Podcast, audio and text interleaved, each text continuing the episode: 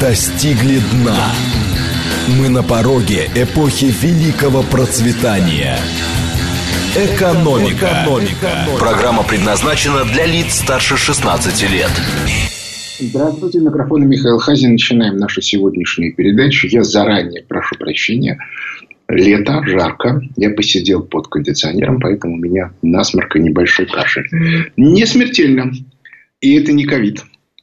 А, но, соответственно, я поэтому очень всех прошу меня простить, если я буду там покашливать. Вот. А, значит, как обычно, вопрос. Вопрос такой тревожный. Как вы считаете, будет ли в августе этого года какой-нибудь бенз? Варианты. Ответ. Да, конечно, но август уже. А, а, у нас, к сожалению, те, а, телефоны мне э, не показывают, но сейчас покажут. Вот, 8 495 100, 134 27 35. Это, соответственно, да, конечно же. Вариант 2. Нет, никакого бенса не будет и нечего пугать народ. 8 495 134 21 36. И, наконец, вариант третий. А мне совершенно все это пофигу. Я выращиваю, выкапываю картоплю, и у меня все хорошо. 8 495 134 27 37. Еще раз. 134 27 35 да будет. 134 27 36 нет не будет. 134 27 37 мне это не интересно. Будет не будет какая разница. Значит, вот теперь мы начинаем переходить к самому интересному. Значит, я сегодня у нас понедельник, в субботу выпустил очередной обзор макроэкономических фондов Хазина, в котором подробнейшим образом а, он получился примерно раза в полтора больше, чем обычно. Там очень увеличена аналитическая часть и очень подробно описал те экономические проблемы, которые сегодня имеются в мировой экономике и прежде всего в экономике Соединенных Штатов Америки. У школе она контролирует доллар, главную мировую валюту. Современная экономика – это мировая долларовая система. И, соответственно, а, в этом из этого обзора совершенно однозначно следует вещь, которую, о которой мы уже говорили много раз и много лет тому назад. И первый раз это было сказано еще в книжке нашей с Андреем Кобяковым 2003 года «Закат империи доллара и конец Пакс Американо», что мировой долларовой системе приходит конец. Это нравится, не нравится, это будет совершенно однозначно. И, и что самое главное, это сегодня стало понятно всем. Вот это принципиально важная вещь. Это стало понятно всем. Ну, и, игрокам. И по этой причине необходимо радикальное изменение а, всех правил игры. И вот тут очень важная вещь. Значит, большая часть современных руководителей, что стран, ну, например, практически всех стран Евросоюза, за исключением, может быть, Венгрии, а еще, может быть, одна-две страны там есть, ну, как бы в меньшей форме. Практически а, все остальные страны – это люди, которые живут в рамках правил. Правила эти установлены в рамках э, Бреттон-Вудской системы еще в 1944 году. И постепенно как бы усложнялись, приобретали, они как бы, как бы сложно друг с другом переплетались. У разных стран там немножко разные права. Это очень хорошо видно по Евросоюзу и так далее и тому. Так вот, э, большая часть лидеров современных и экономических, и политических – это люди, которые занимаются интерпретацией этих правил. То есть, они живут в рамках этих правил и пытаются из них извлечь максимальный гешефт. Ну, в основном для себя, но иногда для тех стран, которыми они руководят. Так вот, фокус состоит в том, что эти правила исчезают. То есть они исчезают не потому, что их кто-то ломает. Вот это очень важная вещь. Их никто не ломает. Они исчезают сами собой по той простой причине, что экономически больше невозможно поддерживать эту систему. То есть ее ресурс недостаточен для того, чтобы эту систему э, поддерживать. И в этой ситуации всем становится понятно, что правила будут новые. А какие никто не знает. И по этой причине все люди, политики, другие деятели, делятся на две, на две группы. Одну большую, другую маленькую. Большая группа – это те, кто продолжает действовать в соответствии с правилами, потому что больше ничего делать не умеет. Вторая группа – это те, кто позволяет себе играть. И вот эти игроки и будут в рамках сложного взаимодействия друг с другом выстраивать новые правила. При этом те, кто действует в рамках старых правил, делают все для того, чтобы этих игроков убрать. Потому что они опасны, вот реально опасны. Я прошу прощения. Они реально опасны.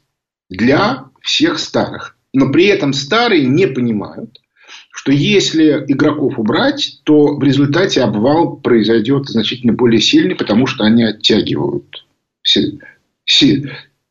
ситуацию, продолжая пытаться играть по старым правилам, в то время как ситуация стремительно меняется. Мы видим, что ключевым представителем бенефициаров этих старых правил является Байден. Трамп был игроком. Он пытался перестроить, ну, на первом этапе Соединенные Штаты Америки под какие-то новые правила. Он предлагал эти новые правила, смысл которых был в, в восстановлении реального сектора американской экономики. Сделаем Америку снова великой. Получилось, не получилось. Это вопрос отдельный. Я-то считал, что это... Я-то и продолжаю считать, что в этом варианте это практически невозможно. Но они, а, тем не менее, ну, как бы, Трамп эту линию вел. С другой стороны, откуда э, в современных Соединенных Штатах Америки э, люди, которые думают, э, когда описывают экономику с точки зрения реальных процессов. Они все сидят вот в этой вот старой Бреттон-Вудской схеме. Значит, а, а вот скажем, в Евросоюзе, да, пришел Байден, у которого основная была задача вернуть все назад. Он пытался это сделать, но где-то до марта месяца, то есть два месяца. Потом стало понятно, что это ну совсем невозможно. И тогда Байден решил, что нужно немножко изменить ситуацию. Если Трамп был готов к разделу мира на валютные зоны, так сказать, в чистом виде, то Байден делает немножко по-другому. Он хочет иметь региональных гауляйтеров, с которыми он будет договариваться по тем по повесткам дня, которые остались глобальными. Одна из них – это климатическая тема. Углеродный э, налог – это ДТП. Обращаю ваше внимание, Дело не в климате. Совершенно наплевать, какой климат, как он меняется, еще чего-то. Это просто тема, по которой Соединенные Штаты Америки предлагают сохранить глобальную систему, в которой они будут доминировать. В ответ на это он готов делиться частью полномочий нынешних Соединенных Штатов Америки с региональными лидерами. И мы четко совершенно видим, как, например, он договаривается с Путиным. О чем-то он договаривается с Си. О чем-то он договаривается с Берлином. А вот с Джонсоном он договариваться не хочет. Теперь вопрос. А что происходит в нашей стране? Ну, грубо говоря, Путин у нас аналог Трампа. Ну, вот, как сказать, в чистом виде. Путин аналог Трампа. То есть, человек, который хочет правила изменить. Есть вопросы, дискуссия. Я считаю, что он хочет очень сильно сдвинуть ситуацию обратно в сторону СССР с исправлением некоторых ошибок, которые были связаны с наследием Маркса и отдельными спецификами, связанными с гражданской войной. А, и, ну, то есть, как бы, и ошибками большевиков 20-х годов. Кстати, Путин об этом много говорил, что он считает, что создание национальных республик в СССР большой ошибкой. А соответственно, кстати, и в этом месте он абсолютно с, солидарен со Сталиным, который тоже так считал. А, и, соответственно, А, это один вариант. Вариант другой, что Путин на самом деле такой же либерал, как и все, но он просто хочет сделать некоторую песочницу, в которой он будет определять правила игры, а больше никто. Отметим, что требования свои к своим правам в рамках этой песочницы Путин сказал четко, жестко в своей речи 9 мая на Красной площади, в которой он объяснял, у себя в своей песочнице будем делать, что хотим. А вы все заткнитесь. И что характерно, а Байден после этого с ним встретился, и, в общем, сразу после этого, после того, как Путин выдвинул свои предложения, а, а я так понимаю, что главное, что от него требовалось, сказать, я согласен на э, зеленую повестку дня климатическую. Как только Путин это сказал, все. А дальше мы уже видим, да, что у нас э, как бы отношения с Соединенными Штатами Америки начинают стремительно налаживаться. Понятно почему. Потому что мы понимаем те задачи, которые стоят перед Байденом. Но в нашей стране, если Путин это Трамп, ну, аналог Трампа, то кто у нас аналоги, аналоги банкиров, которые стоят за Байденом? Ну, понятно, кто. Это вот вся вот эта вот как бы Гайдара Чубайсовская олигархическая межпуха которую, как бы, там, э, если говорить о людях, которые там реальные закулисные махинаторы, это там Волошин, Юмашев и компания, а, соответственно, а, все остальные ее поддерживают. Из, так сказать, первых лиц, которые как бы, мы видим, это вот Силуанов, а, Набиулина, Шувалов и, и, и так далее. А, это люди, которые целенаправленно хотят вернуть ситуацию обратно. Почему? Потому что если раньше их спасал Байден, вот люди, которые а, люди, которые, а, которых мы олицетворяем с либералами, они у нас держались, в том числе с точки зрения ситуации тотального воровства и коррупции, которую они создали в 90-е годы, только за счет поддержки западных банкиров. Именно банкиров. Кстати, в этом, в этом смысле ситуация очень похожа на ту, которая на Украине. Но только на Украине э, люди, которые пытались э, как бы, сделать этот вот контр переворот в виде Януковича были истреблены именно по, полностью. Именно по этой причине у Трампу за 4 года так и не удалось получить стопроцентных доказательств к коррупционных схем семейки Байдена на Украине. А в России победила альтернативная команда, но не, не до конца. Так вот, если Байден с Путиным согласился о том, что, ребята, если вы согласны на зеленую повестку дня, то так и быть, делайте в своей песочнице, что хотите. То возникает только два вопроса. Первый, что делать с теми, кто подрывает эту песочницу здесь, в России? И второе, собственно, какой размер этой песочницы. Вот по второму вопросу я ответа пока не имею, хотя у меня есть разные подозрения по поводу там, Восточной Европы, Евразийского Союза и так далее. Но это мы еще обсудим. А вот по поводу первого вопроса. Тут все более или менее понятно. У этой команды, которая либеральная, внешней защиты больше нет, а это значит, что ее съедят ну, просто съедят. Потому что законы они нарушают. Они вообще без этого жить не могут. Да? Без э, э, разворовывания бюджета, без рейдерских захватов, без всего остального эта команда существовать не может. А если она существовать не может, то в этом случае она будет продолжать свою деятельность, и ее там рано или поздно конкуренты съедят если нет внешнего. Ну, кроме того, есть еще одно обстоятельство, которое состоит в том, что у них э, нет, ну, грубо говоря, центра, который бы их об, объединял. То есть, каждого поодиночке можно съесть довольно быстро, а, а им, им, им нужно объединяться. А для этого нужен центр силы. Э, пока был Вашингтон, это был центр силы. И Вашингтон говорил, да, вот у вас тут есть наш гауляйтер, ну, координатор, через которого сначала был Чубайс, потом еще кто-то. потом Волошин. А, вот. Но это не важно. Важно, что сама по себе логика. Но связь у этого Гауляйтера именно с, с Вашингтоном. Но если Байден согласился, про Трампа мы даже не говорим, то в этом случае он уже, он уже больше вмешиваться не будет.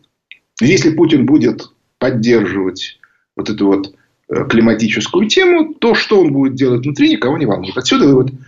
Эти ребята должны создать себе здесь базу, которую невозможно поколебать. А что для этого нужно сделать? Для этого нужно, ну, как минимум, нанести сильнейший удар по предвыборной кампании. Кстати, обращаю ваше внимание, Евросоюз уже сказал практически прямым текстом утвердительно, что выборы в России он не признает. Но Евросоюза мало. Нужны еще Соединенные Штаты Америки. По этой причине будет принята колоссальная, будет проведена колоссальная работа, чтобы можно было доказать, что выборы нелегитимны. К слову сказать, это означает, что очень многие люди, которые будут подбрасывать голоса, а есть масса как бы, фактов, что представители Единой России подбрасывали голоса, то сегодня они это будут делать демонстративно для того, чтобы можно было показать, ну или, по крайней мере, как бы под правильные камеры, можно было показать, что выборы нелегитимны. Ну и заодно хорошо бы устроить какое-нибудь массовое выступление и прочие разные безобразия. Именно по этой причине я глубоко убежден, что готовится очень сильный рост цен к выборам. То есть, к концу августа будет рост цен. Именно вот поэтому информация про хлеб очень показательна. А, я-то считал, что самый простой способ – это девальвация рубля. Действительно, она готовилась, но поскольку на эту тему довольно много экспертов начали выступать, четко объясняя, кому это выгодно и для чего это делается, то, по всей видимости, Набиулина и Силанова получили прямой приказ. Сказали, что если рубль будет девальвирован, то тогда пеняйте на себя. Но существуют и другие способы повышения цен. Вот картинка. Это не значит, что вот, а, вот эти вот выступления обязательно состоятся. Это не очевидно. Потому что это, это рискованно, это чревато, поражение может стоить очень дорого, убегать некуда, потому что даже если сегодня убежать, даже с деньгами в офшорах, судя по тому, что сказано как бы, в рамках байденовской темы, будет тотальный налог на все корпорации с ликвидацией офшоров.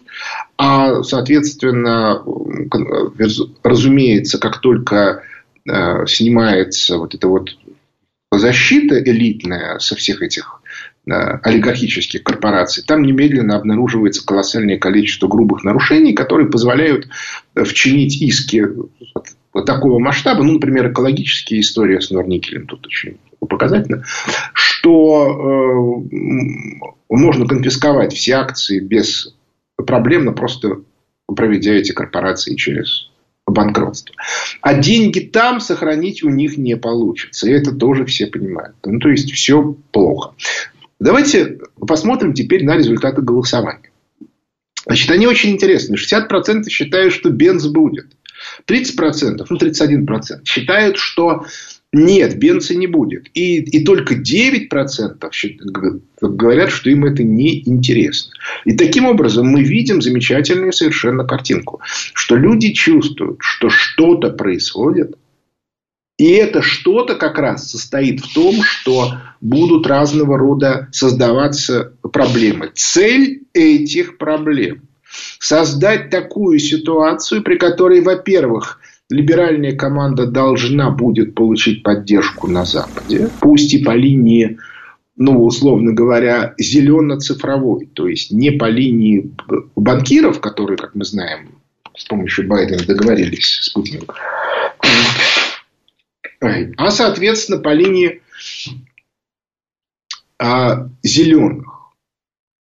И, к слову, сказать, обратите внимание, в Германии, где, казалось бы, как это, как там собаки Баскервилей, силы зла в виде банкиров властвуют безраздельно, последние недели зеленых стали опускать.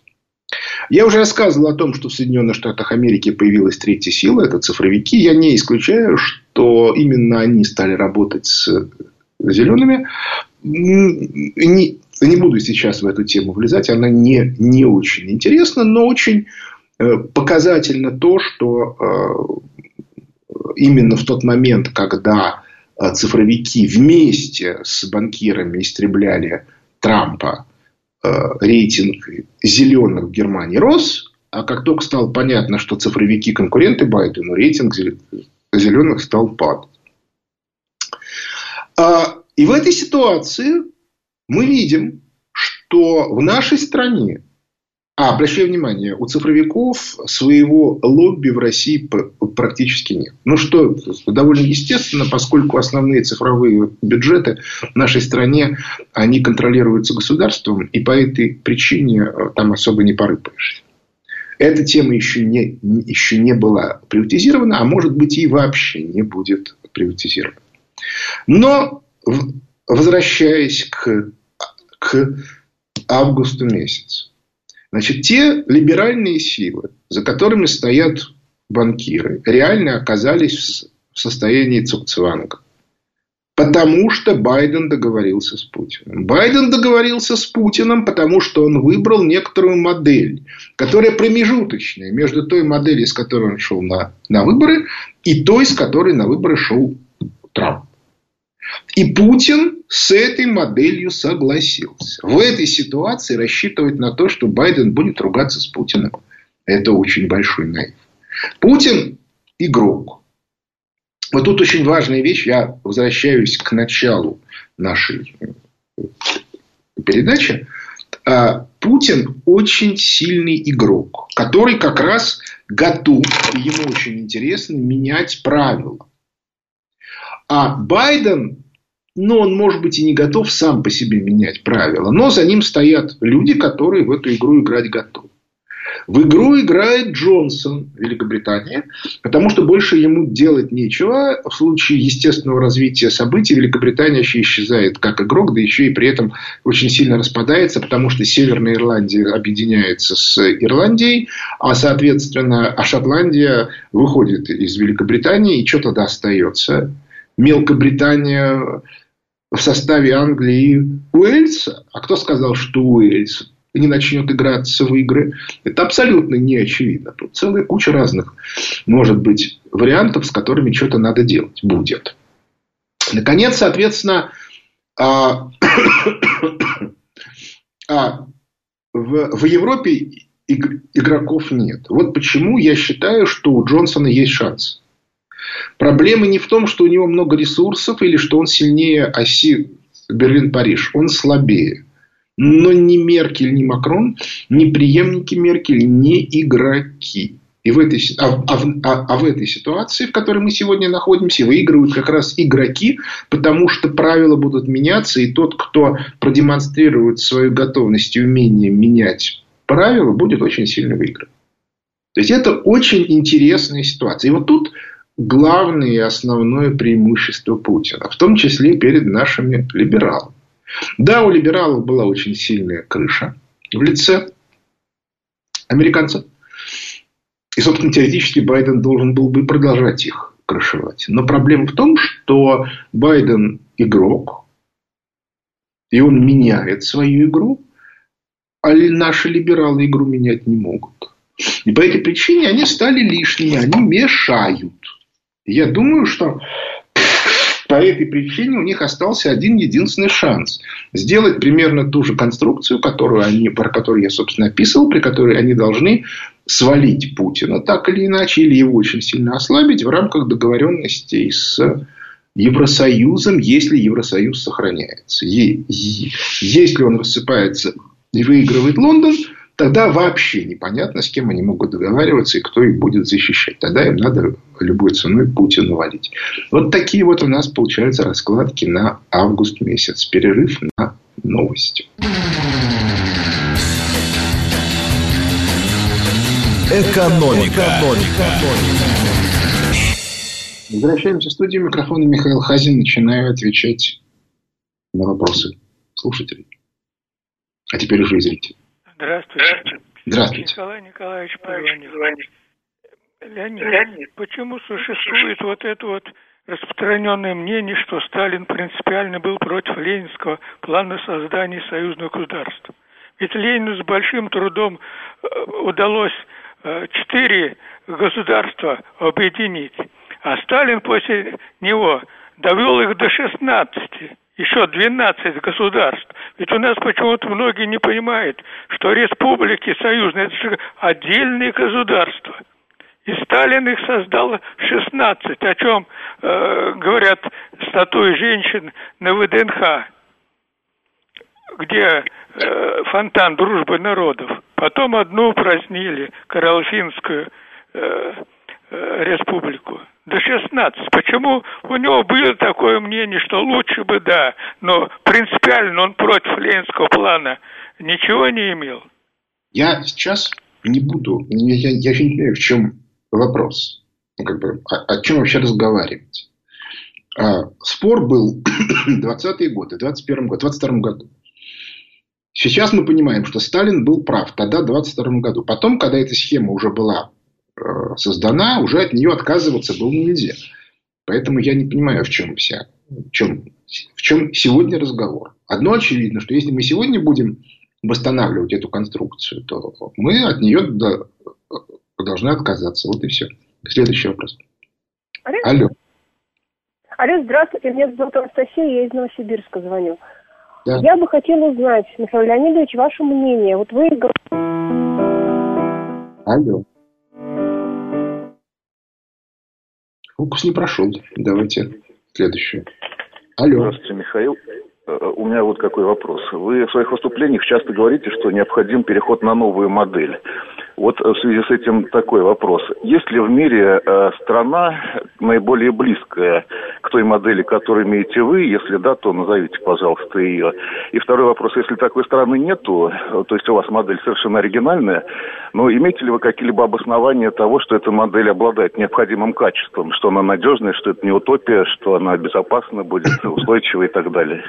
Э, знаете, гарантии дает только страховой полис. Как мы знаем, ту модель, которая обеспечивала в Великой Отечественной войне и, соответственно, э, устойчивость СССР на достаточно много десятилетий, эту модель удалось сделать только с третьей э, попытки. Первая попытка завершилась крахом, и она просуществовала только за счет гражданской войны с прямым директивным управлением. Вторая – это модель НЭПа, про которую уже там, к 26-27 году стало понятно, что она не, не жизнеспособна, потому что она не позволяет решить главную задачу создания рынка продукции тяжелого машиностроения, то есть ту задачу, которую еще Столыпин пытался решить. И, наконец, соответственно, третья да, э, модель – это вот индустриализация коллективизация, которую осуществил Сталин и которая оказалась успешной. Вот, вот нужно понимать, что мы пока не знаем, какой будет модель по итогам кризиса. Я поэтому и говорил, что игроки, игроки это те люди, которые готовы экспериментировать и, и, и решать задачи по мере их поступления. А ту модель, которую я предлагаю, она экономическая. И она, ну, там, относительно разумная. Я понимаю, что она закрывает очень многие из тех проблем, из-за которых рушится модель современная. Ну, вот, как бы, Бреттон-Вудская. Но при этом я совершенно не, не могу сказать, что ее вот так вот раз и, и, и получится реализовать. Поэтому а, а, однозначного ответа я дать не могу. Если говорить о том, какая модель будет наиболее близка, то да, это модель СССР, но не хрущевская, а сталинская. Вот, вот та экономическая модель, скорее всего, наиболее близка, хотя там есть свои тонкости. Следующий вопрос. Алло. Алло. Добрый день. Здравствуйте. Добрый день. Добрый день. Э, Михаил Леонидович, вам огромное спасибо, я ваша поклонница, что вы не боитесь отвечать на прямую связь и а купила почему? вашу книжку «Осваиваю». У Боя. меня такой вопрос, Михаил Леонидович. Вы мудрый человек. Меня вот очень интересует, какое соотношение в нашей стране между производителями благ и люди, людьми, которые пользуются этими благами. Ну, например, я от, э, от, э, иду от пословицы «один с ложкой, семеро с ложкой». Смотрите, меня интересует, какое количество у нас есть созидателей. А вот смотрите, огромная армия чиновников, грубых, э, которые не считаются с народом, чиновников, и их охраняет огромная армия охранников. Да, Правильно? Я понял. Я понял. Послушайте до Давай, конца. Я буду отвечать на вопрос. Нет, ну просто у нас много желающих, а вопрос вы уже задали. А, нужно понимать, что мы живем в рамках некоторой модели. Это модель сырьевого придатка.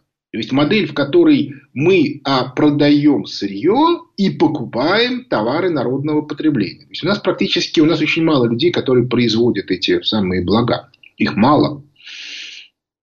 И эта модель не жилец. Поэтому обсуждать эту модель бессмысленно. Вы можете сколько угодно объяснить, какая она нехорошая. Я с вами согласен.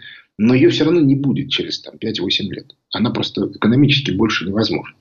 Поэтому разговаривать надо не о том, что было, а о том, что будет. Вот это ключевой момент, самый главный.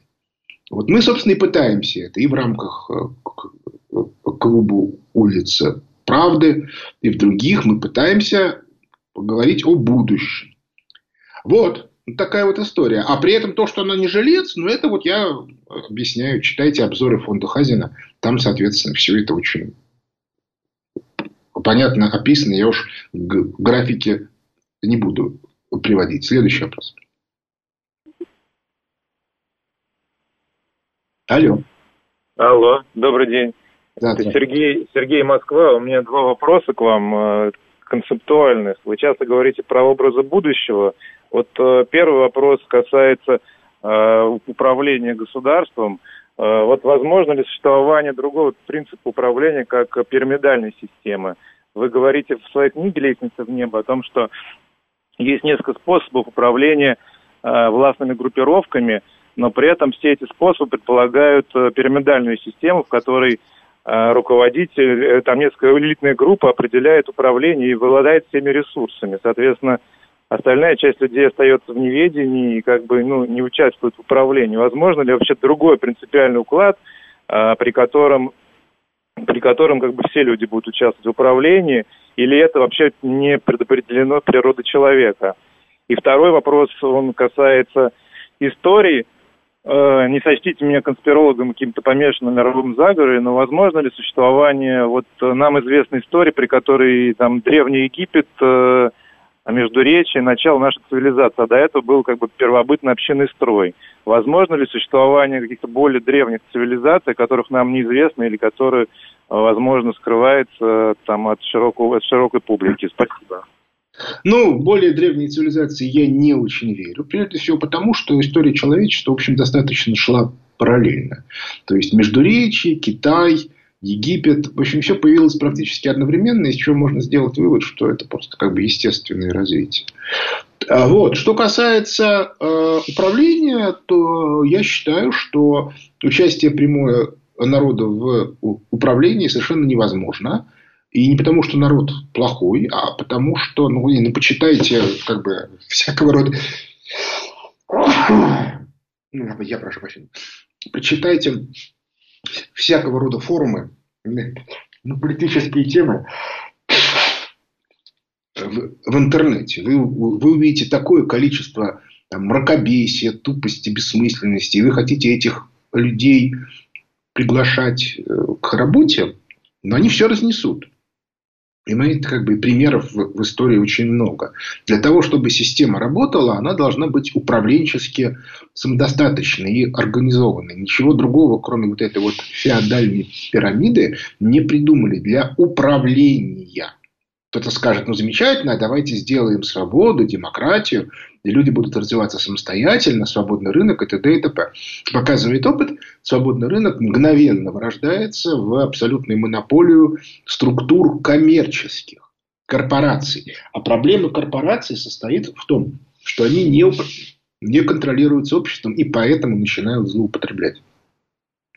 Специфика государства состоит как раз в том, что государство пытается ограничивать. Собственно, я рассказывал уже, что в России, например, это модель Катехона византийская, в которой император защищает народ от произвола бояр и ростовщиков.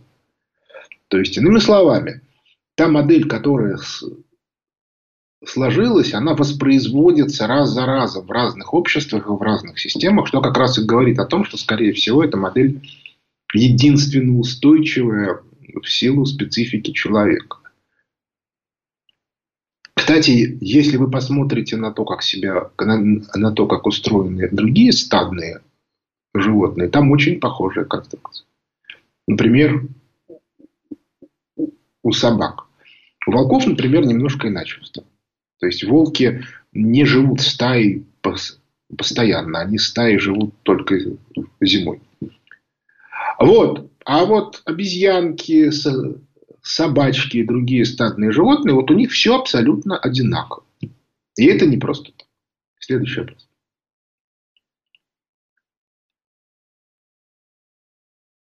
Добрый день, Сергей да. Алексеевич. Короткий да. вопрос. Что, по-вашему, входит в понятие песочницы Путина, в которой он будет или может делать все, что хочет? Украина входит? А это как раз и есть самый главный вопрос. Белоруссия входит, Украина входит, Турция входит, Иран входит, Япония входит. Непонятно. И, кстати, абсолютно неверное утверждение, что Путин делает, что хочет. Он совершенно не собирается делать, что хочет. Он собирается выстраивать некоторую вполне себе адекватную конфигурацию, в которой много действующих сил, но только эти все силы внутренние. То есть он не хочет больше, чтобы в нашей стране действовали силы, которые опираются на внешний фактор. Ребята, вы российские силы, давайте внутри работать. Но проблема стоит в том, что олигархи 90-х внутри страны работать не могут. Они не умеют создавать. Они могут только воровать. И это вот очень тяжелый случай. Следующий вопрос. Алло, здравствуйте, Михаил, Москва. А, Михаил Леонидович, вот такой вопрос. Вот а, вся вот эта вот э, реклама про электромобили и так далее а, производит впечатление, что в процесс создания автомобилей хотят влезть а, производители аккумуляторов. А вот а, чьи деньги стоят за ними? Потому что все остальные автомобили, там уже деньги все давным-давно поделено. А вот чьи деньги стоят за аккумуляторами? Не могу вам ничего сказать по этому поводу. Специально этой темой не, не, не занимался. Следующий вопрос.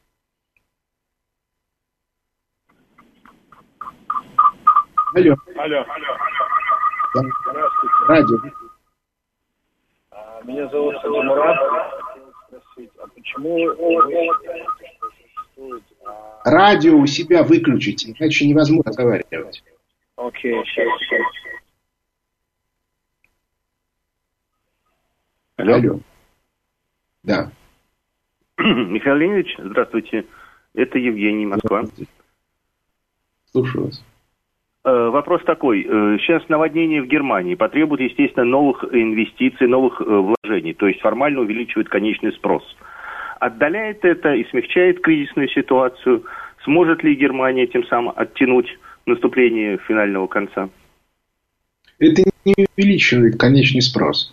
Дело в том, что э, конечный спрос правильный, он только в том случае, если средства на него возникают в результате предыдущего экономического цикла.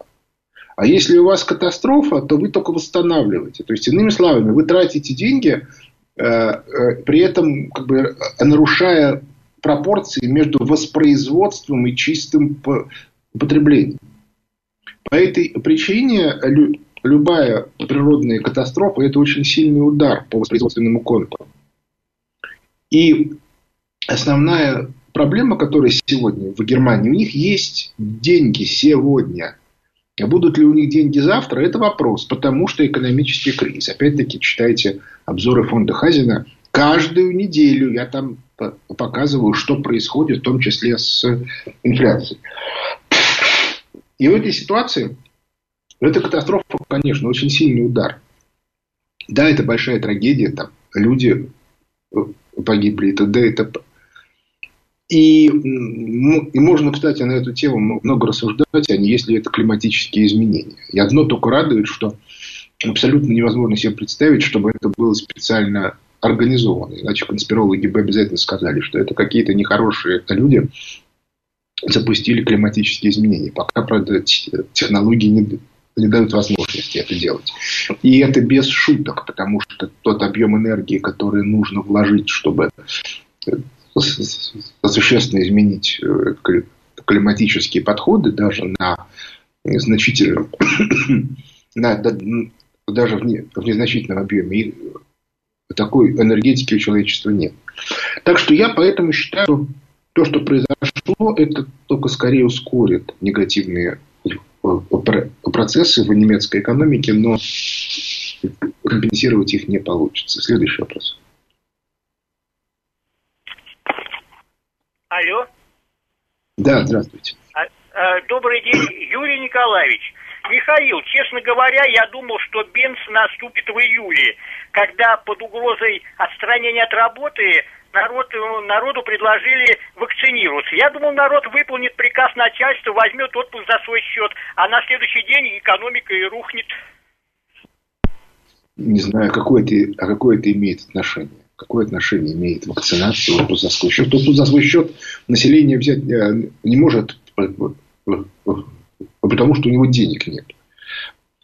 Оно должно получать зарплату. Но касается вакцинации, то я на эту тему много раз уже говорил, что это обязательно нужно делать.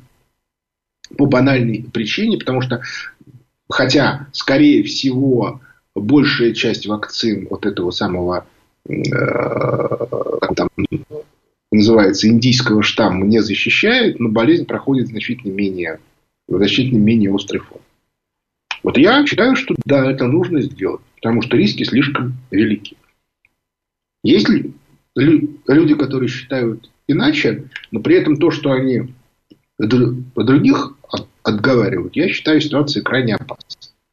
Ну, что я могу сделать? Ну, у меня есть такое мнение. Я могу сказать одно, что я, ну, это, правда, было довольно давно, размышлял на тему о том, не стать ли мне генетиком где-то в классе в девятом.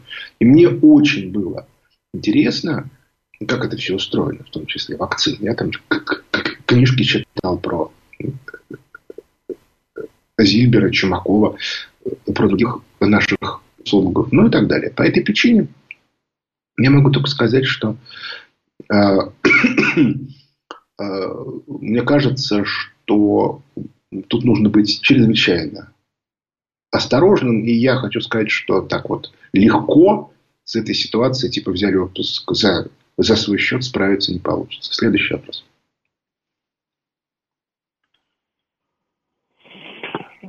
Добрый день, Александр Москва. Здравствуйте. А, у меня такой вопрос. Вот нам в школе когда-то рассказывали, что нация формируется при капитализме. Иными словами, вот мы сейчас наблюдаем такой процесс, что в то время, пока у нас был социализм, тут непонятно, что у нас формировалось, какой-то такой советский народ. А вот сейчас, когда 30 лет каждая из республик строит капитализм, и там какие-то нации появляются, а, в России никак не могут понять, что Россия в данный момент э, э, пугает эти новые нации, которые появились, именно тем, что здесь вот такой э, ну, реликт социализма остается. Вот э, э, украинцы боятся объединяться, они боятся, что, скажем, их, их заставят стать опять, э, вернуться в коммунизм. Белорусы боятся объединяться наоборот, что буржуазия России как бы там рас, растранжирит да, белорусское государство. Давайте мы закончим по очень простой причине. Как бы вы говорите вещи, которые представляют собой ваше личное мнение. У меня, например, мнение совершенно другое. Есть группа людей, которые пытаются сделать украинскую нацию, исходя из своих личных интересов, чем создают очень большие проблемы, поскольку личные интересы все, все время в, вылазят. Значит, они пытаются не, в реальности они не нацию делают, они делают некую э, абсолютную химеру, которая построена на ненависти к, э, так сказать, к Москве и, к, и к, ко всему русскому. Но поскольку в основе лежит русская культура, это создает очень большие э, проблемы. В частности, эта проблема состоит в том, что современное украинское общество глубоко а, как бы не может э, нормально функционировать по банальной причине. Ей, ему придумали совершенно искусственную историю. Вот если вы посмотрите Запад, католический и православную Россию, ну, там, с Византией, если смотреть со средних веков, то у них одинаковая история. То есть, одни и те же события, но только мы их трактуем по-разному. То есть, мы говорим, что хорошо, что вот в Грюнвальдской битве славяне обыграли немцев, а они говорят, что плохо, что, не, что немцы проиграли славян. При этом у поляков сложная ситуация, потому что вроде бы все это было под предводительством Егайла, польского короля, а, а с другой э, э, стороны получается, что католик воевал с католиками и, и при этом, соответственно, еще значит, э, с, с помощью славян. Ну, правда, поляки тоже славяне. А украинцы сочинили себе виртуальную историю, в которой происходят виртуальные события. То есть они начинают рассказывать байки, которых не было. Ну и всем, соответственно, на них смотрят, как на больных ребят. Вы что? В результате не существует образования на Украине. Вы же видите, что происходит. Да? Практически полностью разрушается э, э система самовоспроизводства украинской экономики. Украина уже не может существовать самостоятельно. Эта система полностью разрушена. Более того, казалось бы, там должно быть сельское хозяйство. Но уж сельским-то хозяйством что может быть на Украине? А нет. Они вступили в Евросоюз в соответствии с, как бы, с правилами которых э, там, э, торговать своими помидорками и, и, и своей свининкой нельзя. Дальше можно там спорить, как быстро это нельзя превратиться в абсолютное нельзя. Но это будет происходить очень скоро. Сейчас, соответственно, там купят э, всю землю, и на этом, соответственно, весь проект Украина закончится. Ну, он просто закончится. Поэтому для меня тут все абсолютно очевидно. А, а ваши рассуждения, они такие, ну, немножко наивные и детские. И вы как бы вы, вы из чего исходите? Что люди, которые сегодня правят Украиной, они что ли честные, они хотят помогать украинскому населению, они хотят величия Украины, да перестаньте. Я знаю людей, которые разговаривали с этими людьми в 91 году. Когда они только начинали, еще были никто. Их спрашивали, а как же так? А зачем вы это делаете? Их самая главная цель какая? Ну какая цель? Цель одна единственная. Украсть как можно больше и в нужный момент сбежать. Ну, если вы думаете, что в рамках такой схемы можно построить государство, ну вот либералы в 90-е годы чуть так нашу страну не разрушили. Но на этом наше время подошло к концу. Микрофон был Михаил Хазин. Благодарю за внимание. До свидания.